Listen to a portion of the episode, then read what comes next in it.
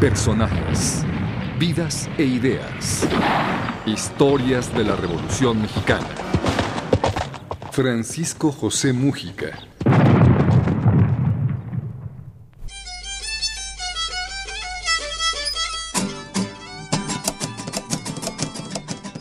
El pueblo de Tinguindín, en el estado de Michoacán, es la tierra que vio nacer a Francisco José Mújica el 3 de septiembre de 1884.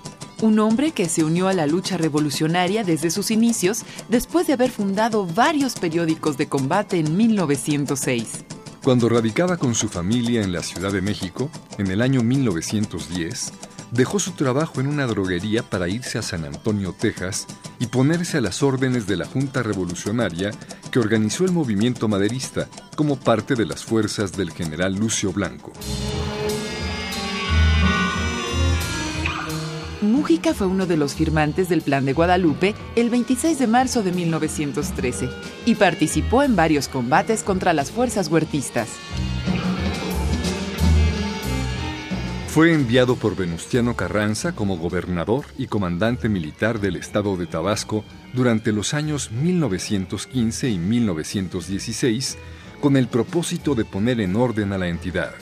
La primera actividad que realizó Mújica fue someter a consejo de guerra y fusilar a un buen número de los alzados de Gil Morales.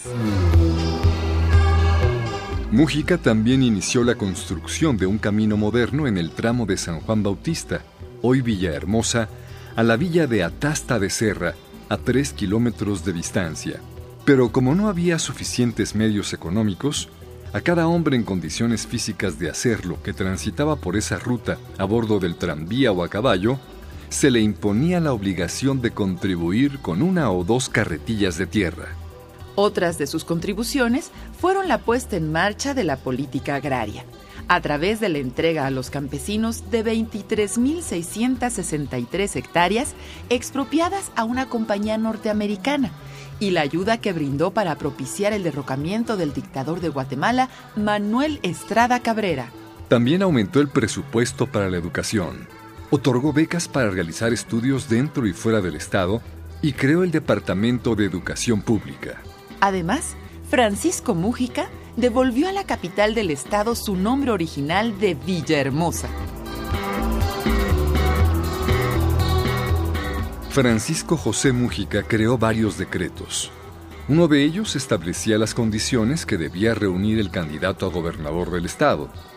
Mexicano, tabasqueño y mayor de 25 años con residencia en el estado.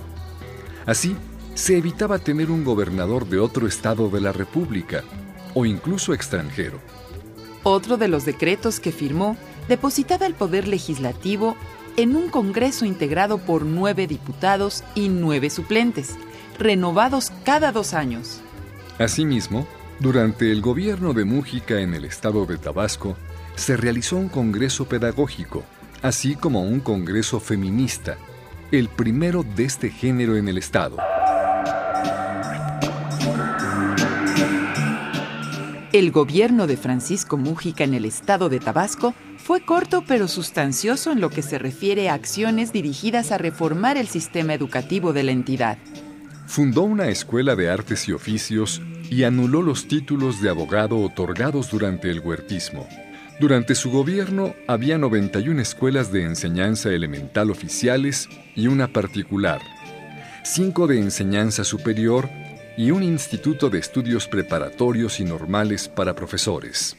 También emitió un decreto que derogaba todos los artículos de la Ley Orgánica de Instrucción Pública Primaria del Estado, referentes a la enseñanza privada. Establecía que todos los planteles de primaria debían ser laicos o incorporados a las escuelas oficiales y prohibía la educación religiosa en las escuelas, por lo cual el Seminario Conciliar de San Juan Bautista fue clausurado y sus edificios destinados al establecimiento de una escuela de enseñanza primaria y de artes y oficios. Francisco José Mújica, uno de los hombres que construyeron la historia de México. Una producción de la Secretaría de la Defensa Nacional, la Secretaría de Educación Pública, el CONACULTA y Radio Educación.